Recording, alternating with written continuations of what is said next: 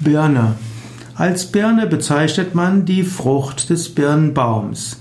Die Birne ist also die essbare, saftige Frucht des Birnbaums, die meist grün-gelbe Schale hat und süßen Geschmack hat. Birne ist dann auch all das, was einer Birne äußerlich ähnlich ist. Zum Beispiel spricht man von einer elektrischen Birne, einer elektrischen Glühlampe. Es gibt eine helle Birne, eine matte Birne, eine farbige Birne.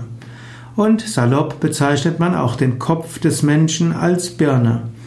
Und für eine Weile wurde auch der damalige Bundeskanzler der Bundesrepublik Deutschland, Helmut Kohl, einfach als Birne bezeichnet. Manchmal wird auch als Birne der Baum der Birne bezeichnet. Hm, und die Birne ist eine uralte Obstart, von der gibt es etwa 2500 verschiedene Formen.